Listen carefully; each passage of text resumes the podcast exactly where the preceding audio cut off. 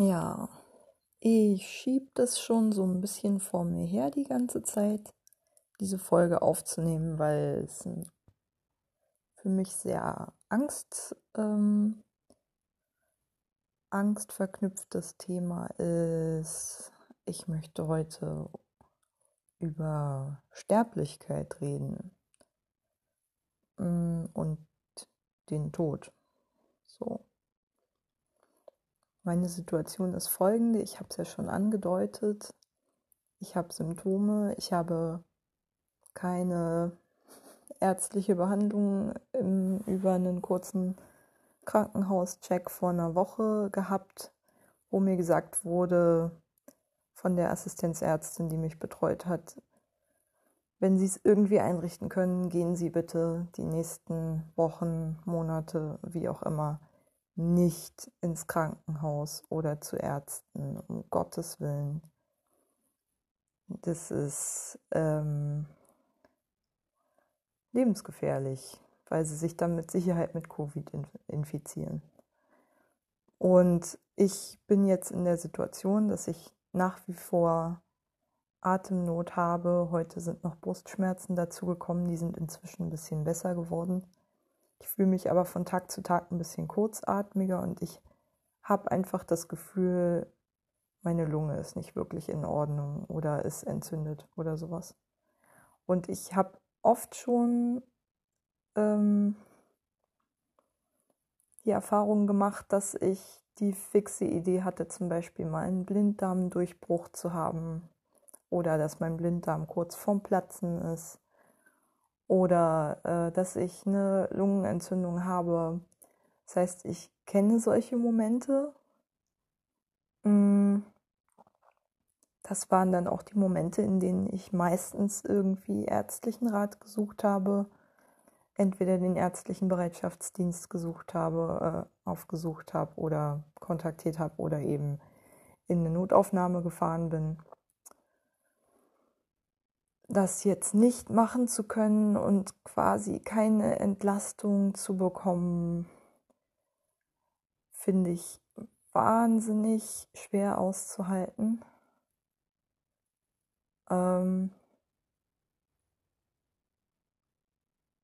also ich weiß, das hört sich so an, als wäre ich Hypochonderin und vermutlich ist das auch so, aber ähm, nichtsdestotrotz, diese Beschwerden fühlen sich sehr, sehr, sehr real an und sind enorm beängstigend. Und im Grunde genommen ist das Thema ja eigentlich nur,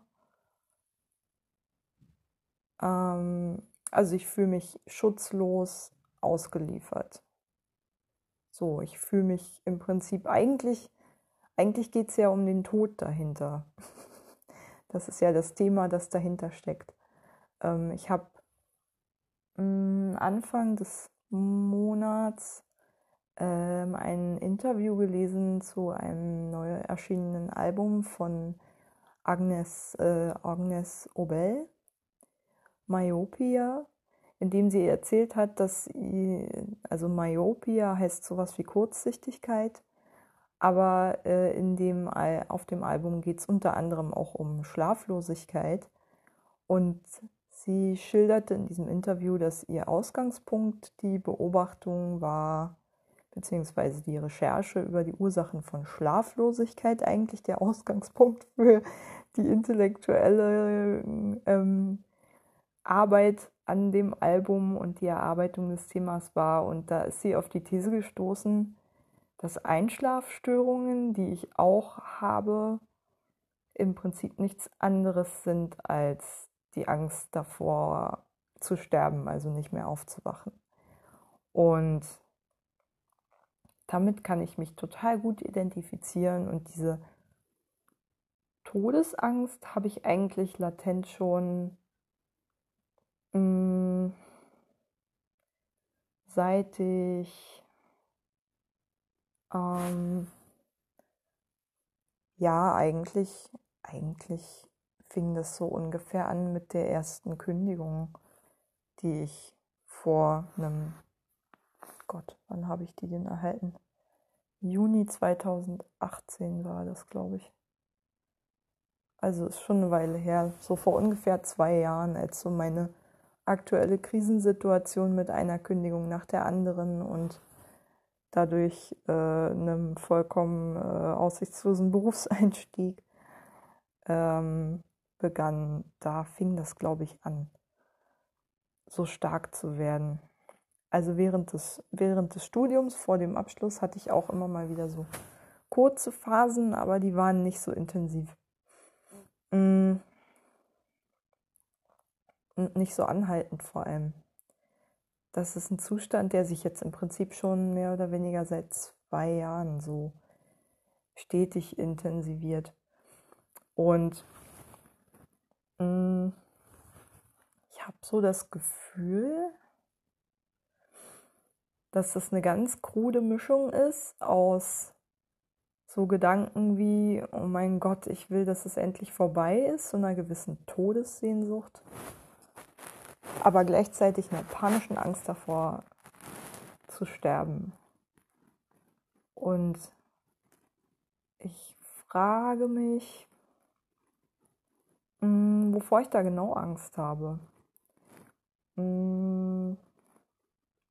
Ich glaube, ich habe hauptsächlich davor Angst, dass mein Leben irgendwie aufhört, bevor es überhaupt so begonnen hat, weil ich einfach in meinem Leben noch keine oder ganz wenig Erlebnisse hatte, wo ich mir denke, Mensch, da ist was gut gelaufen oder so. Oder darauf kann ich stolz sein.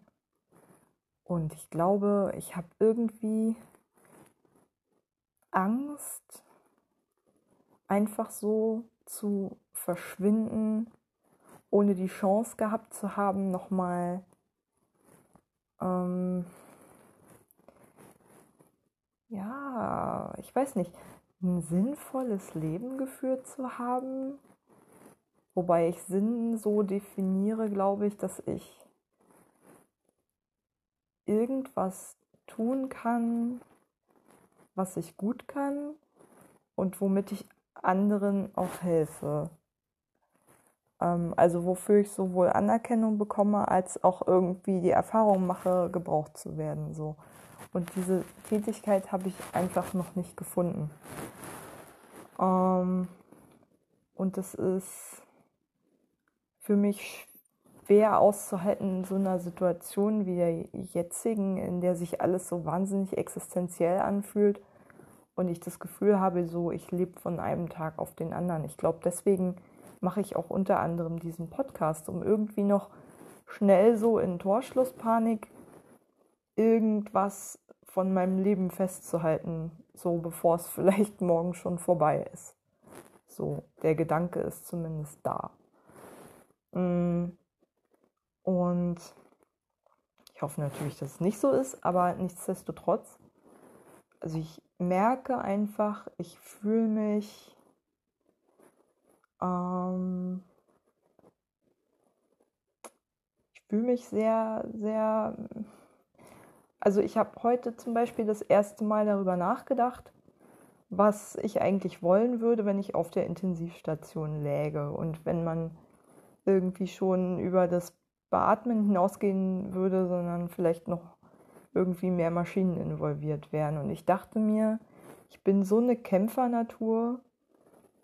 Ich kämpfe eigentlich normalerweise bis zum letzten. Ich würde nicht wollen, dass die Maschinen abgeschaltet werden, wenn wenn sie mich noch am Leben halten und es irgendwie noch eine Chance gäbe, ähm, dass ich wieder ins Leben zurückkäme. Also wie auch immer. Ich kann mir vorstellen, dass meine Panik vorm Sterben so stark ist, dass ich da bis zuletzt kämpfen wollen würde. So und wenn auch nur der Hauch einer Chance besteht, ähm, würde ich die, glaube ich, haben wollen. Mm. Ja, also ich weiß nicht, ich bin ja jetzt nicht akut in der Situation, aber ich denke schon, dass ich das wollen würde. Hm. ich Also der Tod ist auch für mich, das garantiert bei vielen, weil in dieser Gesellschaft ist es ja sowieso irgendwie ein totale Tabuthema, weil es ja die absolute Kränkung ist. So. Also ich meine, fast jeder in dieser Gesellschaft hat ziemlich krasse narzisstische Tendenzen. Meine fange ich jetzt erst auszuleben mit diesem Podcast unter anderem und habe die lange relativ stark unterdrückt und mich dafür geschämt und versucht das jetzt gerade weniger zu tun, weil ich mir vorgenommen habe, jetzt in dieser extremen Situation will ich jetzt einfach mal die Dinge machen, die mir so gerade in den Sinn kommen. Scheiß was drauf, ich will da weniger drüber bewerten äh, und weniger irgendwie beurteilen, ob das jetzt gut ist und ob ich damit noch bescheiden genug bin oder ob ich mir nicht zu viel Raum nehme. Die Frage habe ich mir eh schon viel zu oft gestellt, finde ich ich möchte sie mir eigentlich weniger stellen, weil ich habe in meinem Leben bisher wenig Raum eingenommen und ich glaube, das ist eine relativ ähm, eine relativ unbegründete Befürchtung, dass ich mir zu viel Raum nehmen könnte. So. Ähm, ja, jedenfalls. Ähm, es ist schwer zu ertragen, wenn man, wenn man davon überzeugt ist, was wahnsinnig Besonderes zu sein, so wie eigentlich hier jeder in dieser Gesellschaft. Ähm, damit zu leben, dass man letztlich auch nur ein Zellhaufen ist, der irgendwann einfach mal stirbt. Die meiste Zeit verdrängen wir das. Und ich glaube, das hat auch unter anderem, unter anderem, das ist die Ursache, warum halt so viele Menschen irgendwie so wenig ähm, oder so viel Befangenheit zeigen im Umgang mit Menschen, die äh, krank sind oder von ihnen so gelesen werden, als ob sie eine schwere Krankheit hätten. Ähm, erinnert einfach unmittelbar an die eigene Sterblichkeit, wenn man jemandem begegnet, der einem die Möglichkeit vor Augen führt, dass es sowas wie Krankheit gibt.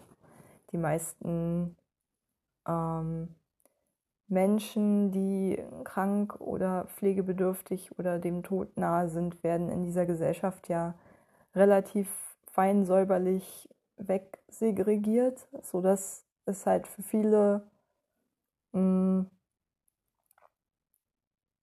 eine sehr ungewohnte Erfahrung ist, auf jemanden zu stoßen, der halt ähm, sein, nicht mehr Herr seines Körpers ist und möglicherweise sterben wird. So, wir sind es halt gewohnt, dass unser Körper funktioniert und ähm, so läuft, wie wir das wollen, dass wir ihn mit Willenskraft halt steuern können. Und ähm,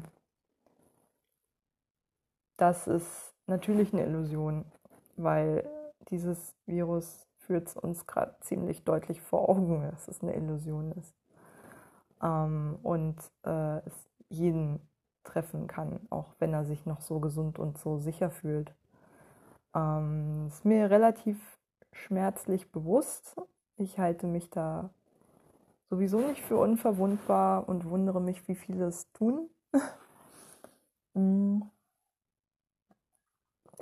ich glaube, das ist das, was für viele fast am schwersten auszuhalten ist. Also nicht nur, dass das Virus so, also so unsichtbar ist, was es natürlich so unfassbar schwer greifbar macht, sondern auch, dass es eben ja, dein Leben einfach in relativ kurzer Zeit beenden kann, mit dem du ja in der Regel noch was vorhattest. Und dann bist du plötzlich weg wegen irgendwas. Also du existierst dann einfach nicht mehr wegen einer Sache, die hier keiner auf dem Schirm, Schirm hatte. So. Also ich meine, eine, ähm, eine Bekannte hat mir neulich ähm, einen, ich glaube, hatte ich davon schon erzählt, genau von diesem äh, Risikoeinschätzungsplan, äh, in dem das Risiko für eine globale Pandemie von einem SARS- oder grippeähnlichen Virus halt 2012 von der Bundesbehörde eingeschätzt wurde und als gering eingestuft wurde. Da war SARS gerade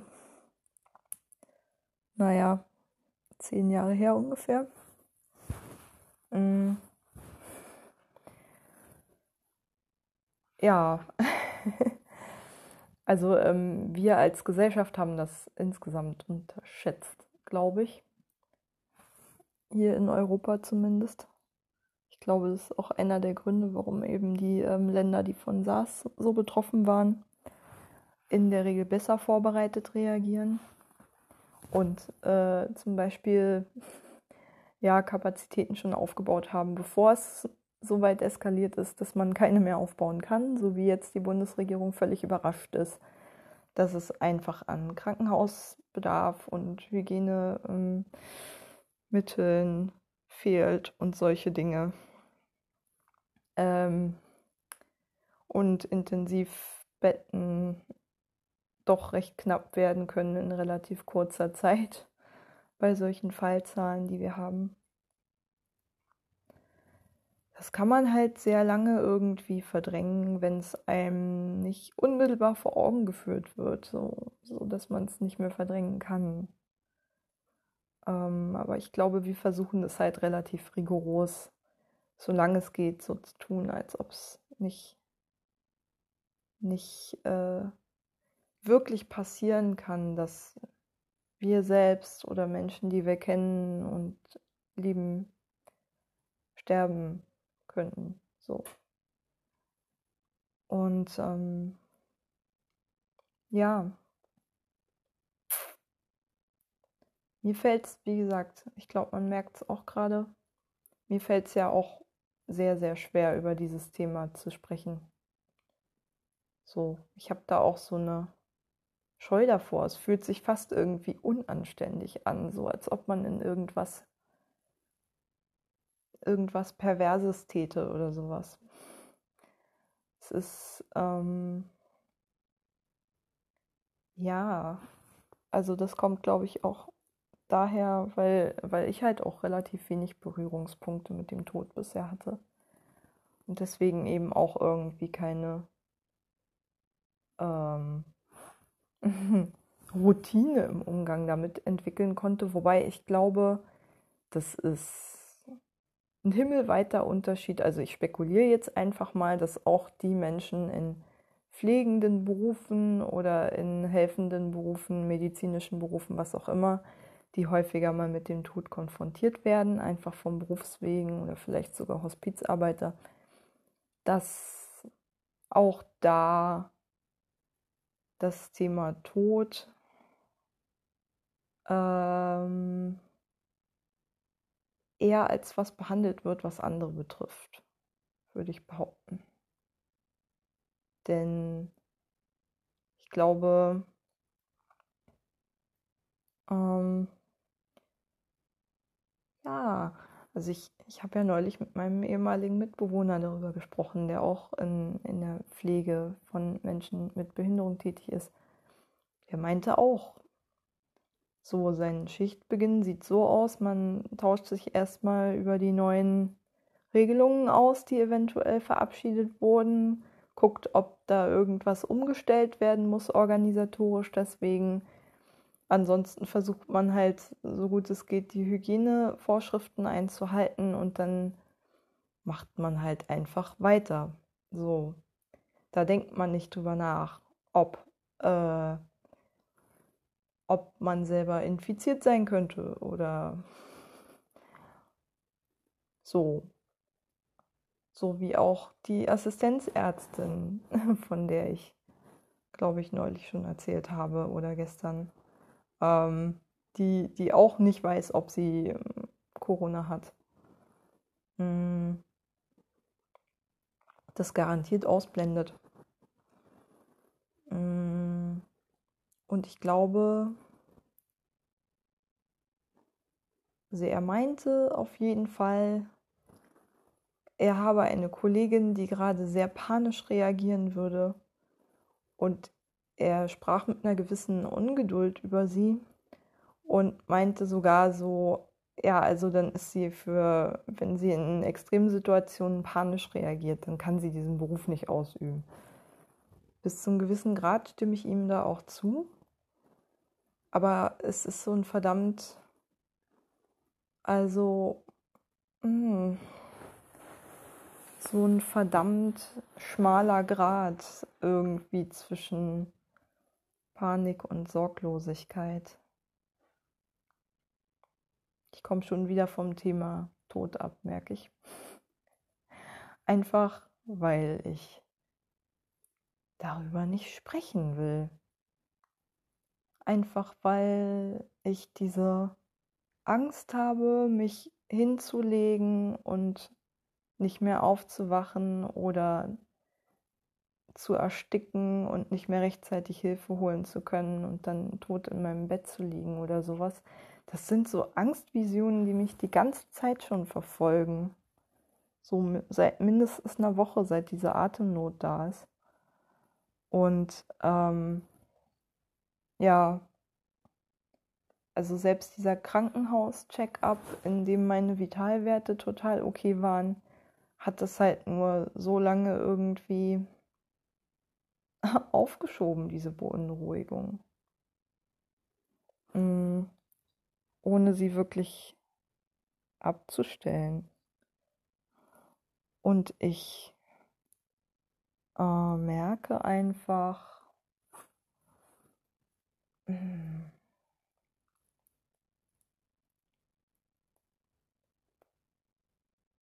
ja,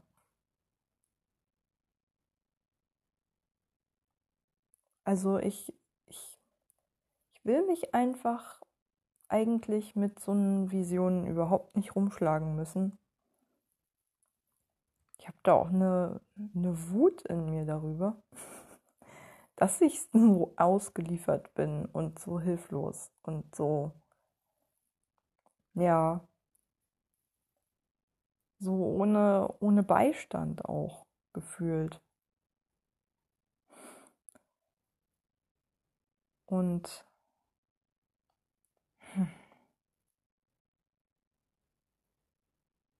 es ist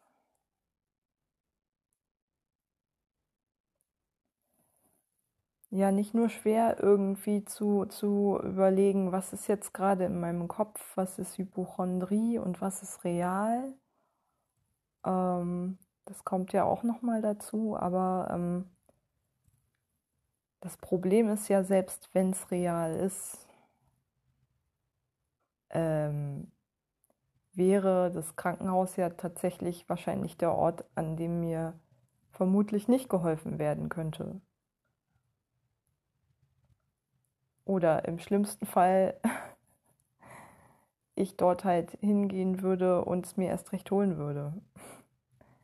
So. Und Mhm.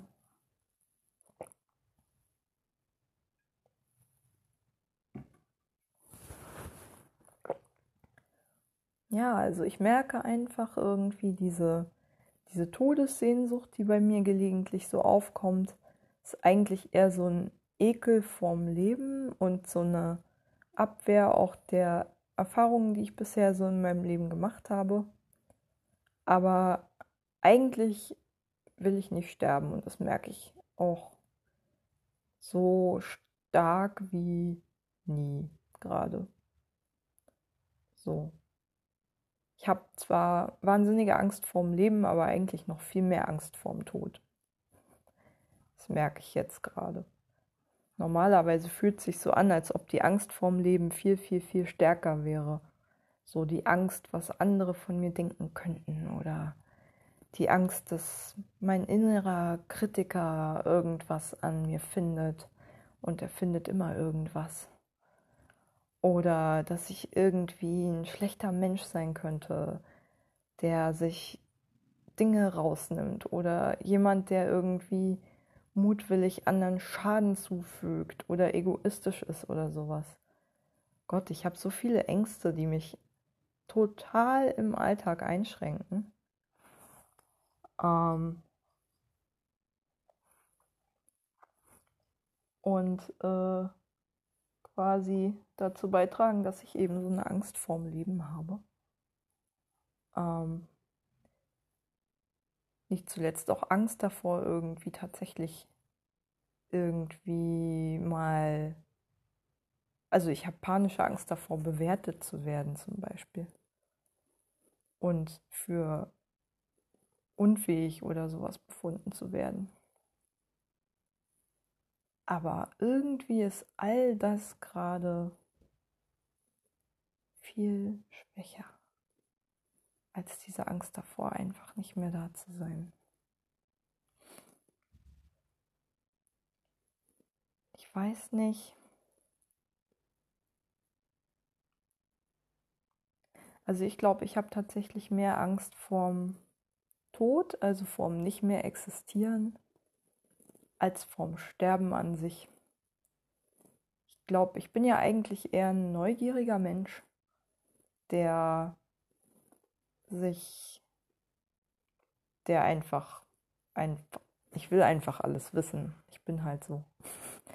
Mich interessiert alles. Ganz besonders die Sachen, die halt, die man halt nicht wirklich wissen kann, wenn man sie nicht selbst erlebt hat. Und da macht das Sterben auch keine Ausnahme. Ich bin, ich habe da sogar eine gewisse Neugierde drauf. Aber tot sein möchte ich halt nicht. so. Ich glaube, den meisten geht es eher umgedreht. Also, die haben keine Angst vorm Tod, weil man ist ja einfach weg. so, für die meisten äh, ist es ja so, wenn sie nicht gerade gläubig sind und an irgendeine Form von äh, Leben nach dem Tod glauben. Aber sie fürchten sich halt vorm Sterben. So. Und ja, wie gesagt, ich glaube, ich, ich glaube tatsächlich, auch wenn ich es irgendwie sehr lange bräuchte, um an den Punkt zu kommen, mich quasi in den Tod zu ergeben, ähm, bin ich, wie gesagt, schon irgendwie neugierig auf diese Erfahrung des Sterbens. Aber wie gesagt, ich bin überhaupt nicht scharf darauf, die jetzt zu machen. So, gar nicht.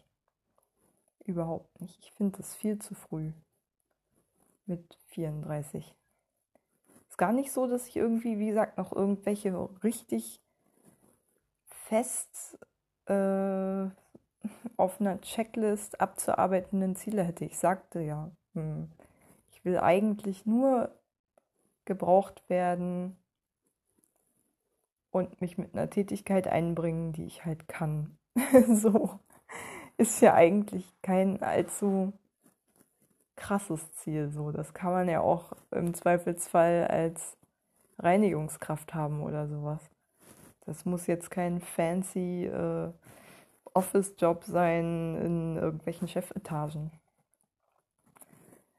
Um Sozialprestige geht es mir ja eh nicht. Wie gesagt, ich will einfach nur die Erfahrung machen, mal for once gebraucht zu werden halt die ich halt so nicht kenne, weil ich irgendwie immer so losgelöst von allem lebe und irgendwie immer so bei dem Versuch, Verbindung aufzunehmen mit dem Rest der Gesellschaft bisher gefühlt immer gescheitert bin, weil ich irgendwie immer gemerkt habe, so, nee, irgendwie passe ich hier nicht so richtig rein. Irgendwie gibt es keine Kategorie für mich.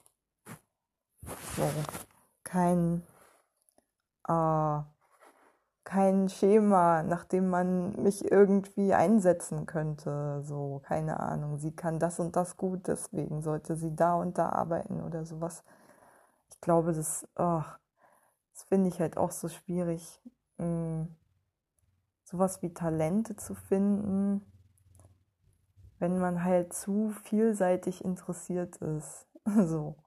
Und aber auch nichts davon so richtig gut kann. Das ist mein Problem. Ich bin wirklich eine leidenschaftliche Dilettantin. Aber naja, ich habe jetzt auch nicht so wahnsinnig viel äh, Durchhaltevermögen. Das heißt, ich fange auch viele Sachen an und höre sie dann irgendwann relativ bald wieder auf und so. Und dann fange ich wieder irgendwas an. Naja. Hm. Ja.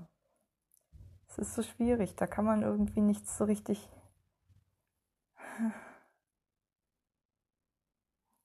ich hätte schon den Wunsch, irgendwas zu hinterlassen. Mal im Leben. Irgendwas, womit andere was anfangen können, aber was? So. Vielleicht war das auch irgendwie so ein bisschen die Triebfeder hinter diesem Podcast, obwohl ich den ja eigentlich für mich machen wollte. Aber äh, ich weiß ja, dass noch andere Leute zuhören. Schöne Grüße an Sie in der, an, an der Stelle. Ähm, mh, mm, ja, ich weiß nicht. Also ich glaube, es wäre auch irgendwie so ein bisschen gekränkte Eitelkeit tatsächlich, wenn ich irgendwie so vom Planeten verschwinden würde und könnte nichts hinterlassen.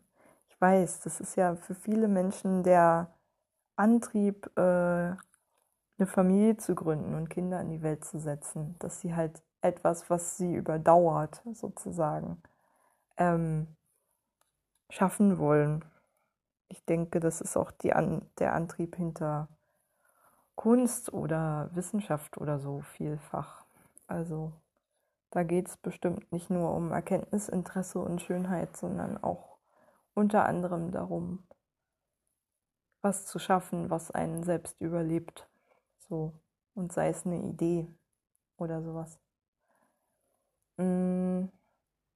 Und ich finde es eigentlich einen schönen und irgendwie tröstlichen Gedanken, muss ich sagen. Äh, der ein bisschen, der, der das Thema Tod für mich ein bisschen in Watte packt.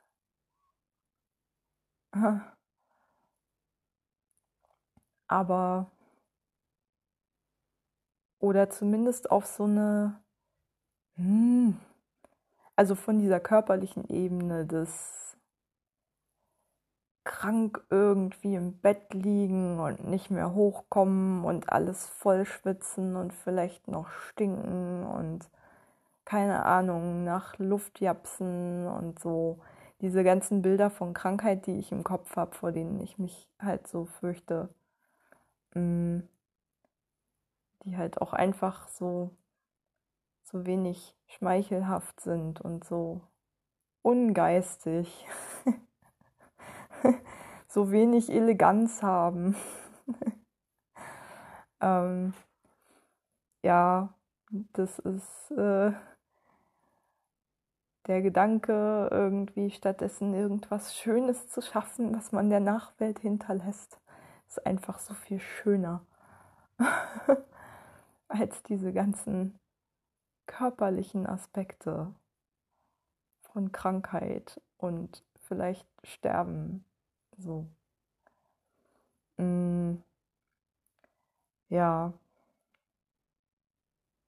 Was ich mich irgendwie auch frage ist,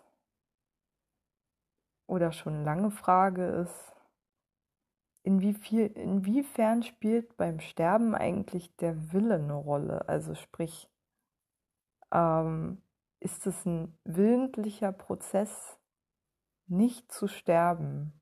So im Sinne von, ähm, also manche sagen ja irgendwie, äh, wenn, äh, wenn jemand äh, gestorben ist und es sich lange hingezogen hat, dass er noch Dinge zu erledigen hatte oder sowas. Und erst in Frieden sterben konnte, als das und das erledigt war. Keine Ahnung, das en Enkelkind nochmal gesehen wurde oder sowas.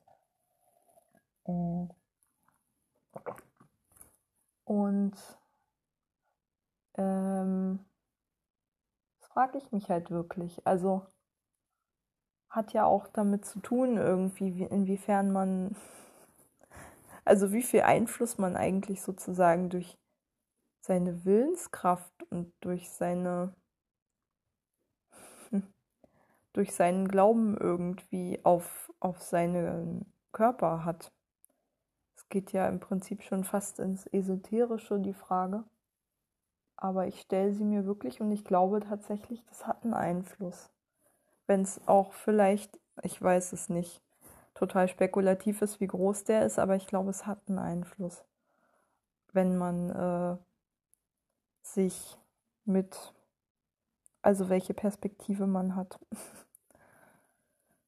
auf äh, seinen Zustand und ob der sich eher darauf fokussiert, oh Gott, ich kann nicht mehr oder ach Mensch, ist doch hoffentlich, bald bin ich wieder gesund oder sowas. Mm.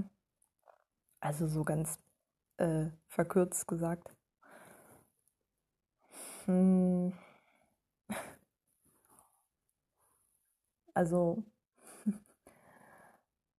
meiner Mutter habe ich auch von, von meiner Todesangst ähm, gebeichtet.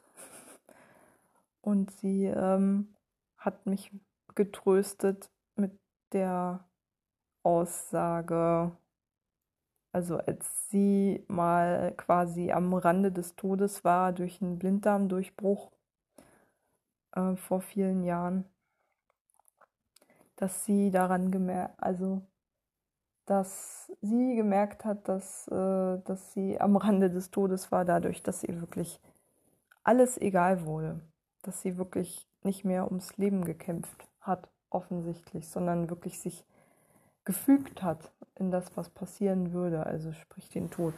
Ich meine, sie hat es überlebt, aber daran hat sie gemerkt, dass es ihr halt sehr, sehr, sehr, sehr, sehr schlecht ging im Nachhinein. Und ähm, an dem Punkt bin ich definitiv noch nicht, aber ich fand es eine sehr interessante Aussage, weil es, ja, wie gesagt, meine doch schon irgendwie Überzeugung stützt, dass es schon auch, äh, naja, ich weiß es nicht, vielleicht ist es ein Henne- und Ei-Problem, vielleicht ist es auch so, wenn die Körperfunktionen beginnen zu versagen, dass die Psyche einfach hinterherkommt und sozusagen das Unausweichliche akzeptiert und dem Geist schmackhaft macht, was auch immer das ist, oder dem Bewusstsein schmackhaft macht. Das ist sozusagen so eine Art, mm, ja, Teil des Sterbeprozesses vielleicht auch ist oder Vorbereitung des Sterbeprozesses, mm, sowie eben auch körperliche Funktionen dazu gehören. Und ja, an dem Punkt bin ich, wie gesagt, definitiv noch nicht. Und ich hoffe auch, ich werde so schnell nicht dahin kommen. Ähm, vor allen Dingen, weil ich auch befürchten würde, dass ich dann äh, nicht mehr in der Lage wäre, mir Hilfe zu holen. Und sei es die 112 zu rufen oder so. Ja, da kriegt gerade Panik in meine Stimme, ich weiß. Aber das ist auch irgendwie, oh Gott. Wie gesagt, ich möchte eigentlich überhaupt nicht über dieses Thema nachdenken. So, verdammt will genauso verdrängen, wie alle anderen das normalerweise verdrängen und genauso wenig können. Und ich kann mir vorstellen, ich bin gerade nicht die Einzige, die Panikattacken hat und nicht weiß, ob es Corona ist oder Panik. Alleine, wie gesagt, weil man eben so daran erinnert wird, wie ausgeliefert man ist. Deswegen quatsche ich hier endlos drüber, weil es zwar nichts daran ändert, dass man sich ausgeliefert fühlt, aber es zumindest das Gefühl gibt, ähm, ja, weiß ich nicht. Also ich meine, diese Angst, die verschwindet ja nicht, wenn ich einfach so tue, als wäre sie nicht da. Ähm, insofern kann ich sie auch genauso gut aussprechen. Ähm, ich weiß irgendwie gar nicht, wie ich zu sowas wie einem runden Schluss kommen soll. Diesmal. Ich frage mich sogar irgendwie, wie so, keine Ahnung, Tagesstimmung und Wetter und Nachrichten, die man gelesen hat und so noch alles auf solche Dinge einwirken. Also ich meine, na klar, wenn man sich den ganzen Tag irgendwie Corona-Horror-Nachrichten reinzieht, dann wird man wahrscheinlich auch schneller in Panik geraten, als wenn man das halt nicht tut oder zumindest nur dosiert tut. Mm. Aber ja, zum Beispiel das Gefühl, dass jetzt heute irgendwie der Winter wieder zurückgekommen ist, so ganz hoffnungslos und irgendwie hier die nächsten Monate wieder genauso wintermäßig kalt, ekelhaft ablaufen werden wie äh, die vergangenen zwei Monate oder drei oder so. Mhm. Alleine erinnere mich schon irgendwie immer so dran an, an so, ja, also ich fühle mich dann einfach auch noch mal ein bisschen ausgelieferter, weil ohne Sonne und ohne Wärme und so fühlt sich halt alles noch mal ein bisschen trostloser und hoffnungsloser an, finde ich. Also ich glaube, das Wetter ist ein nicht zu unterschätzender Faktor für solche Dinge wie psychische Verfassung und so. Und ich meine nicht nur sowas wie Vitamin D-Produktion oder so. Ähm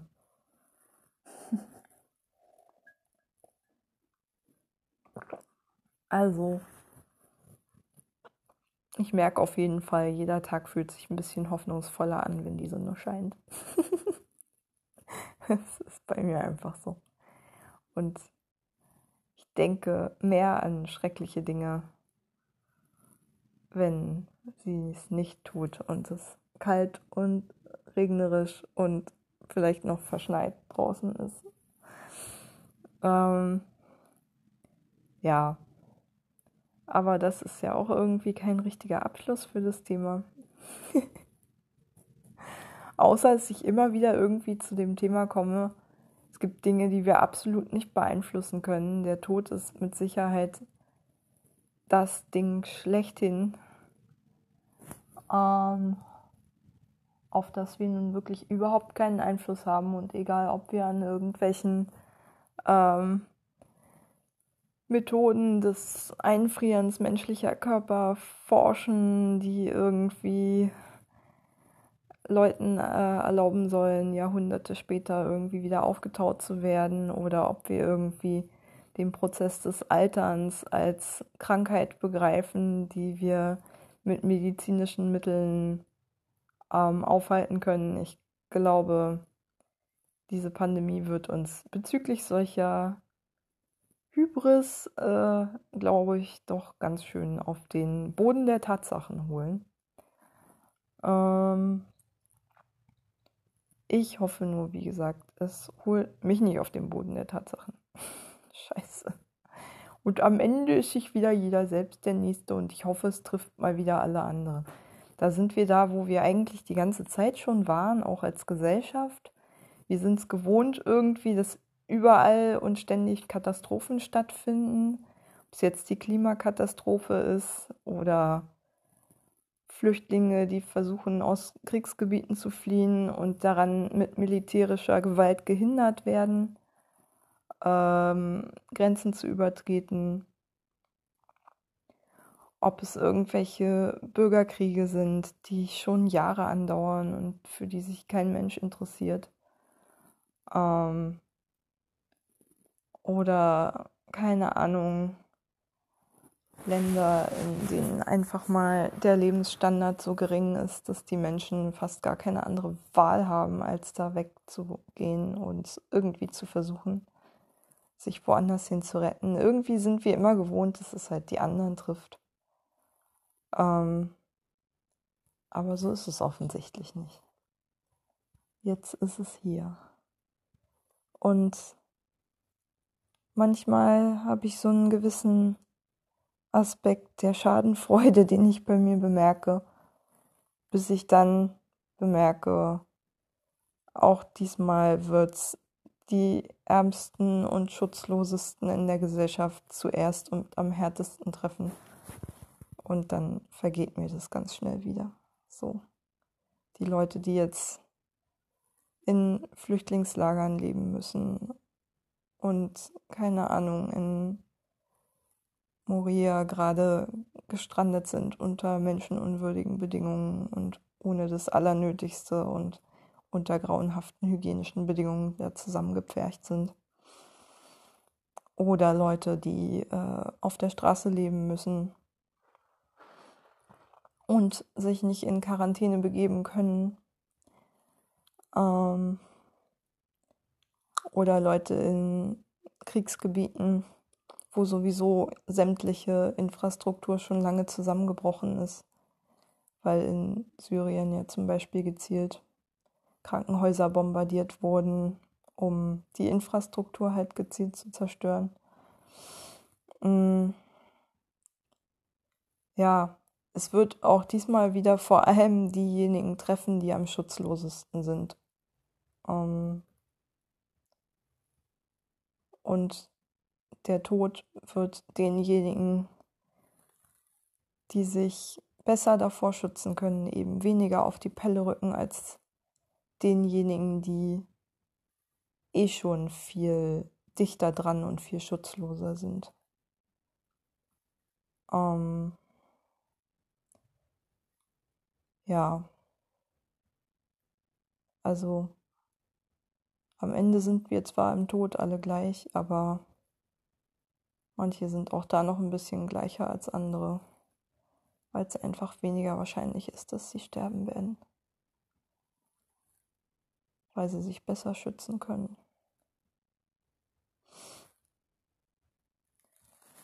Tja,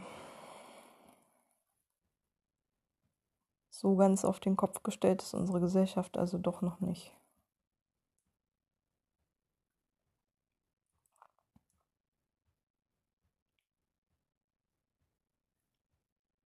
Ja.